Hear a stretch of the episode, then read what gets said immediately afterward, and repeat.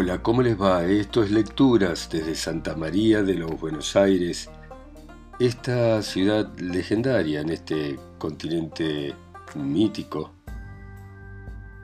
Y vamos a continuar con esta historia, la Odisea, el regreso de Odiseo o Ulises a su hogar en Ítaca después de 10 años de pelear en la guerra de Troya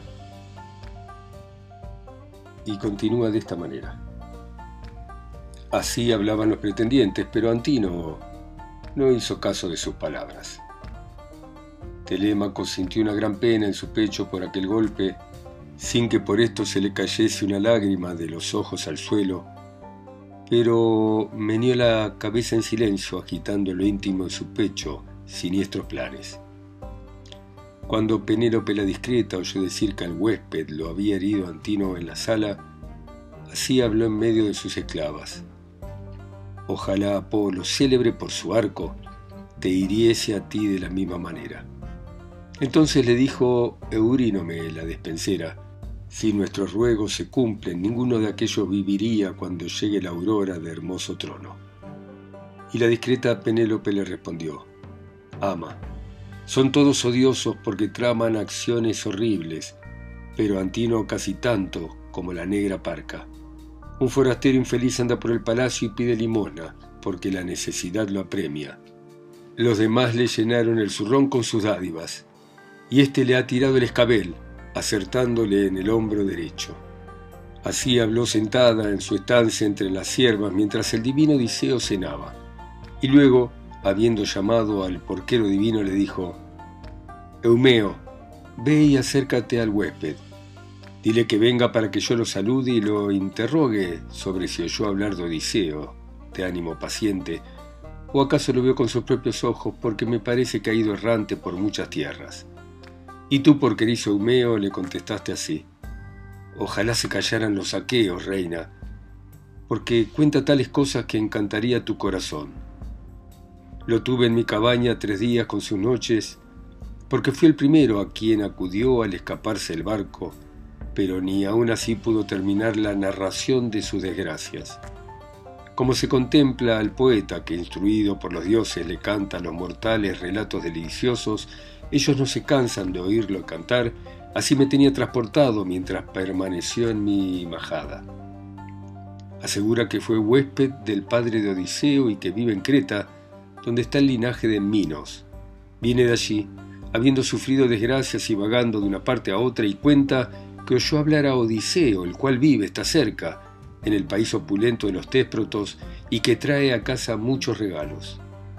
Y la discreta Penélope le contestó, Anda, hazlo venir para que lo cuente en mi presencia, que los demás se alegren sentados en la puerta o aquí en la sala, ya que tienen el corazón alegre porque sus bienes, el pan y el vino, se guardan íntegros en sus casas, si no es lo que comen los criados, mientras que ellos vienen día tras día a nuestro palacio, nos matan los bueyes, las ovejas y las cabras, celebran espléndidas fiestas, beben locamente el vino y así se consumen muchas de las cosas.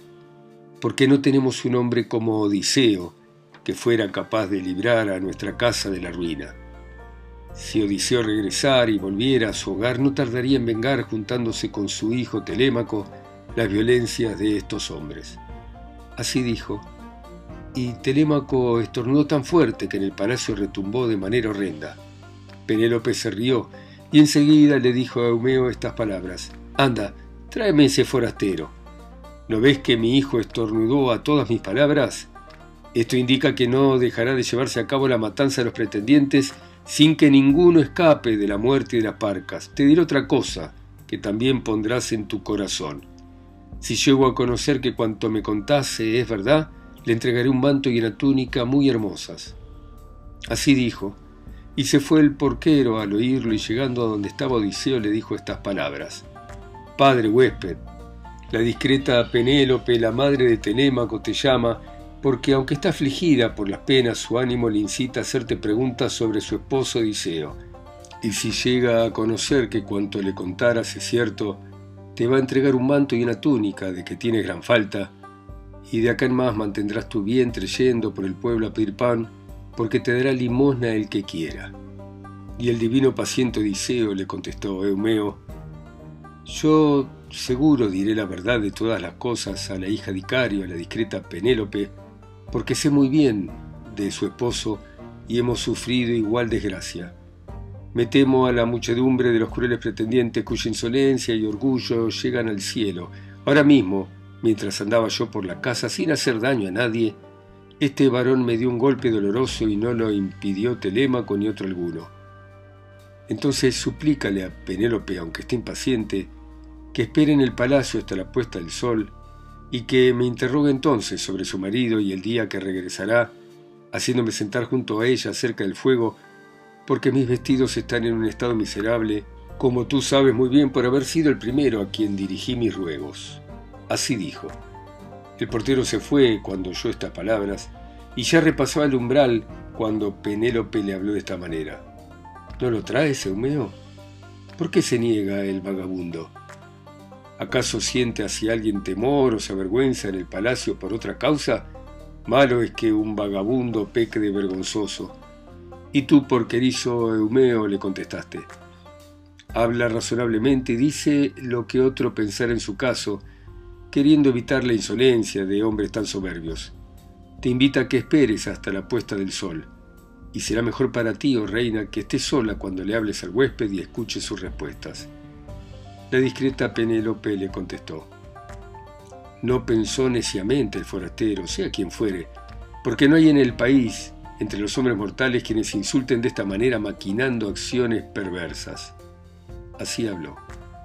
El porquero se fue hacia la turba de los pretendientes tan pronto como dijo a Penélope cuanto quería, y acto seguido dirigió a Telémaco estas palabras, acercando su cabeza a la de él para que los otros no escuchasen. Amigo, yo me voy a guardar los puercos y todas aquellas cosas que son tus bienes y los míos, y lo de acá quede a tu cuidado. Pero antes que todo, sálvate a ti mismo y considera en tu espíritu cómo vas a evitar que te hagan daño, porque traman desgracias muchos de los saqueos a quienes Zeus destruya antes que se conviertan en una plaga para todos. Y el prudente Telémaco le respondió, Así será, abuelo, Vete después de cenar y al romper el alba traerás hermosas víctimas, que las cosas presentes las cuidaré yo y también los dioses inmortales. Así dijo. Eumeo se sentó nuevamente en la bien servida mesa y después que satisfizo las ganas de comer y de beber, volvióse a sus puercos, dejando atrás la cerca y la casa que rebosaban de convidados, y estos se recreaban con el baile y el canto porque ya la tarde había venido. Canto 18. Los pretendientes humillan a Odiseo. Entonces llegó un mendigo que andaba por todo el pueblo, el cual pedía limosna en la ciudad de Ítaca, se señalaba por su vientre glotón, por comer y beber de manera incesante, y estaba falto de fuerza y de vigor, aunque tenía gran presencia. Su nombre era Arneo, el que al nacer le puso su venerable madre, pero lo llamaban Iro todos los jóvenes porque hacía los mandados que se le ordenaban. El tal sujeto intentó, cuando llegó, echar a Odiseo de su propia casa y lo insultó con estas saladas palabras. Retírate del umbral, viejo, para que no hayas de verte muy pronto tomado de un pie y arrastrado afuera. ¿No te das cuenta que todos me guiñan el ojo instigándome a que te arrastre y no lo hago porque me da vergüenza? Pero vamos, levántate si no quieres que en la pelea lleguemos a las manos.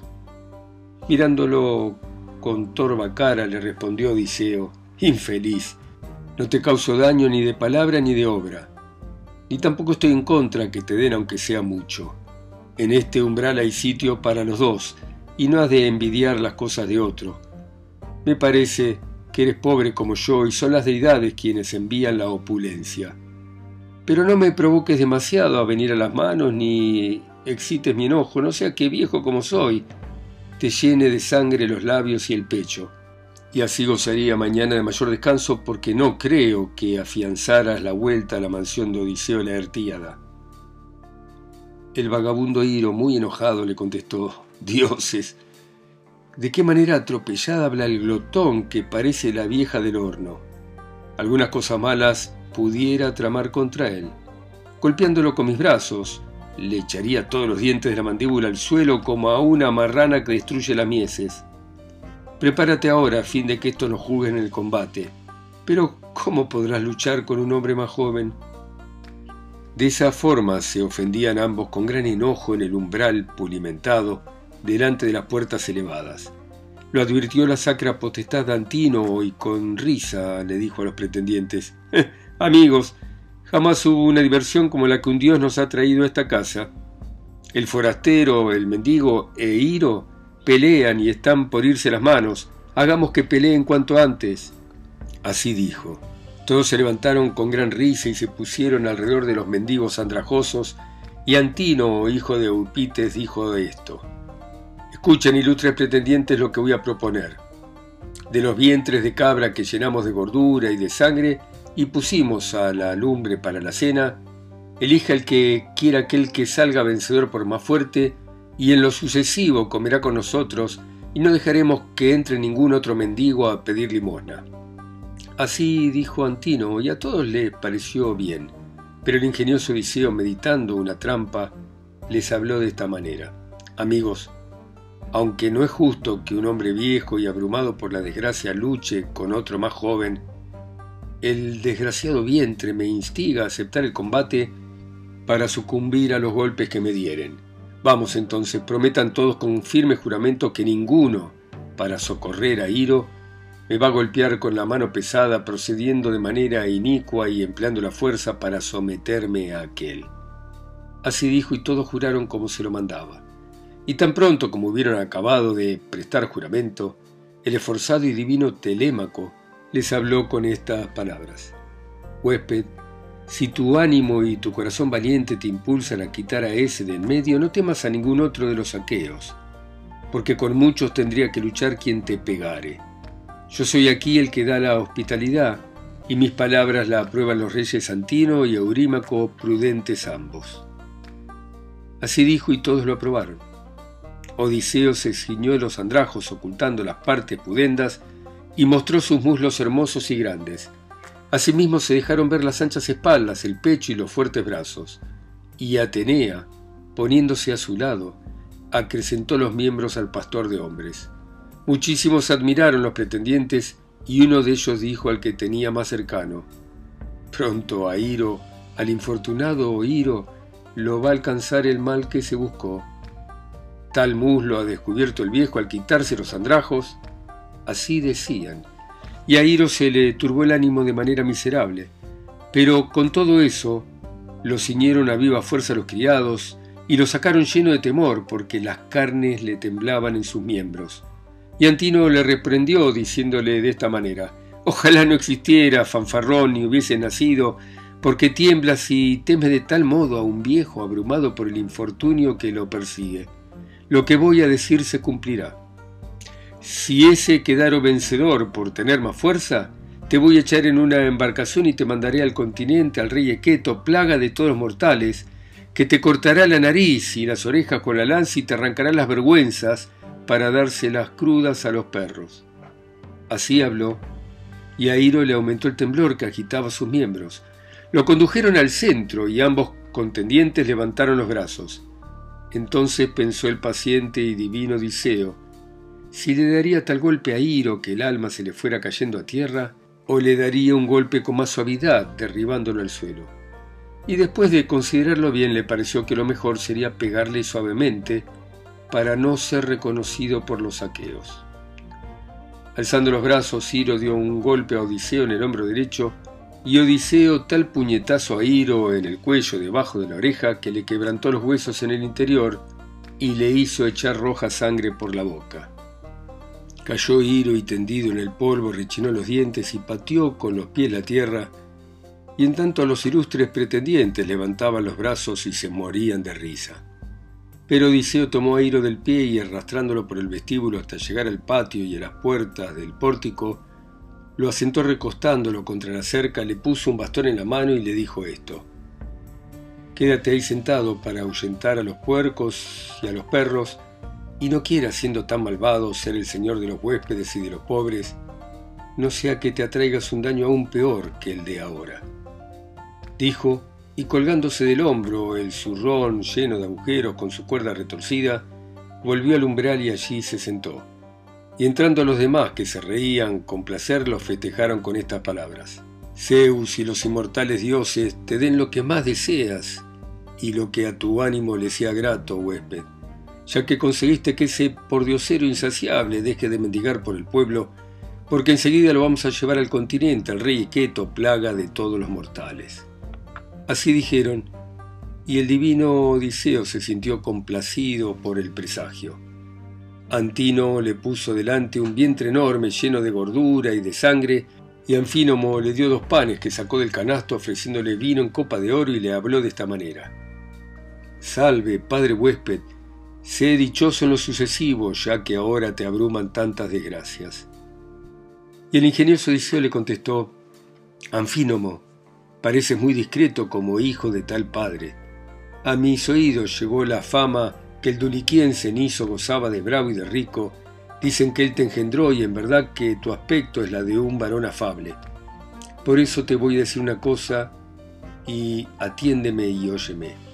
La tierra no cría animal alguno inferior al hombre entre cuantos respiran y se mueven sobre el suelo. No se figura el hombre que haya de padecer desgracias mientras los dioses le otorgan felicidad y sus rodillas se mueven, pero cuando los bienaventurados dioses le mandan la desgracia, ha de soportar ella aunque el mal le pese con ánimo paciente, porque ese es el pensamiento de los varones que cambia según el día que les trae el Padre de los hombres y de los dioses. También yo, en otro tiempo, tenía que ser feliz entre los hombres, pero cometí maldades muchas veces, aprovechándome de mi fuerza y de mi poder y confiando en mis hermanos y en mi Padre. Nadie, por ende, sea injusto en cosa alguna, antes bien disfrute con tranquilidad los regalos que los dioses le deparan. Veo que los pretendientes maquinan muchas maldades consumiendo las posesiones y ultrajando a la esposa de un varón que te aseguro que no estará largo tiempo apartado de sus amigos y de su patria, porque ya está cerca de nosotros. Ojalá un Dios te conduzca a tu casa y no te encuentres con él cuando regrese a la patria que no ha de ser incruenta la lucha que entable con los pretendientes tan luego como vuelva a vivir debajo del techo de su casa. Así habló, y hecho el brindis bebió el dulce vino y puso nuevamente la copa en mano del príncipe de hombres. Este se fue por la casa con el corazón angustiado, meneando la cabeza, porque su ánimo le advertía desgracias, aunque no por eso había de librarse de la muerte, porque Atenea lo detuvo a fin de que cayera vencido por las manos y la lanza de Telémaco. Anfínomo entonces volvió a la silla que antes había ocupado. Entretanto Atenea, la diosa de ojos de lechuza, puso en el corazón de Penélope, hija de Icario, el deseo de mostrarse a los pretendientes para que se les alegrara el ánimo y ella fuese más honrada que nunca por su esposo y por su hijo. Se rió Penélope sin motivo y dijo esto, Eurínome, mi ánimo desea lo que antes no quería, que me muestre a los pretendientes, aunque odio a todos. Quisiera hacerle a mi hijo una advertencia que le será útil, que no trate más a estos soberbios que dicen buenas palabras y maquinan acciones malvadas. Eurino me la despensera le contestó, Sí, es muy oportuno lo que acabas de decir, hija mía. Anda, hazle a tu hijo esa advertencia y no le ocultes nada, pero antes lava tu cuerpo y unge tus mejillas, no te presentes con el rostro afiado por las lágrimas, que es una cosa mala afligirse siempre y sin descanso. Ahora que tu hijo ya tiene la edad que deseabas cuando pedías a los dioses que pudieses verlo con barba. La discreta Penélope le respondió, Eurínome, aunque ande solícita de mi bien, no me aconsejes tales cosas, que lave mi cuerpo y me unja con aceite, porque fueron los dioses del Olimpo que destruyeron mi belleza cuando Odiseo se fue en las naves cóncavas. Pero manda que Autónome y Podamia vengan y me acompañen por el palacio, que sola no iría a donde están los hombres porque me da vergüenza. Así habló, y la vieja se fue por el palacio a decirlo a las mujeres y mandarles a que se presentasen. Entonces Atenea, la diosa de ojos de lechuza, ordenó otra cosa. Le infundió un dulce sueño a Penélope, la hija de Icario, que quedó recostada en el lecho y todas las articulaciones se le relajaron. Acto seguido, la divina entre las diosas la favoreció con dones inmortales para que la admiraran los aqueos. Primeramente le lavó la bella cara con ambrosía, que aumenta la hermosura, de la misma manera que se unge Citerea la de linda corona cuando va al amable coro de las cárites, y luego hizo que pareciese más alta y más gruesa, y que su blancura aventajara la del marfil recientemente labrado. Después de todo esto se fue la divina entre las diosas. Llegaron del interior de la casa hablando las muchachas de brazos blancos y el dulce sueño dejó a Penélope, que se enjugó las mejillas con las manos y habló de esta manera.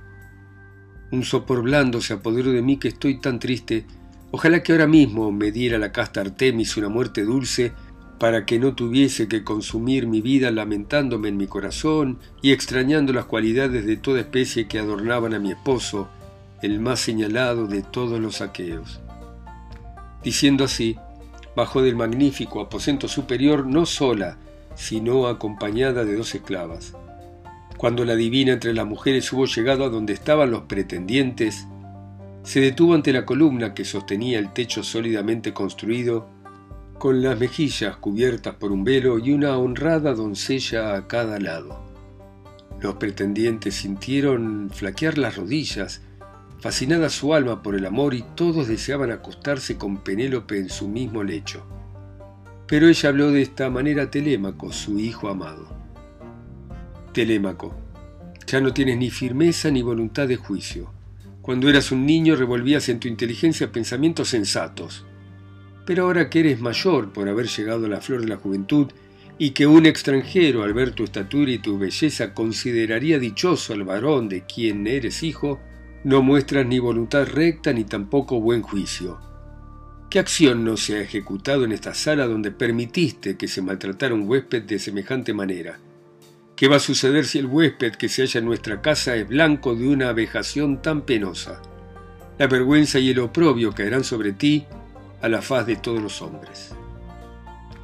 Y el prudente Telémaco le contestó, Querida madre, no me indigna que estés irritada, pero ya en mi ánimo entiendo muchas cosas buenas y malas, porque hasta ahora he sido un niño.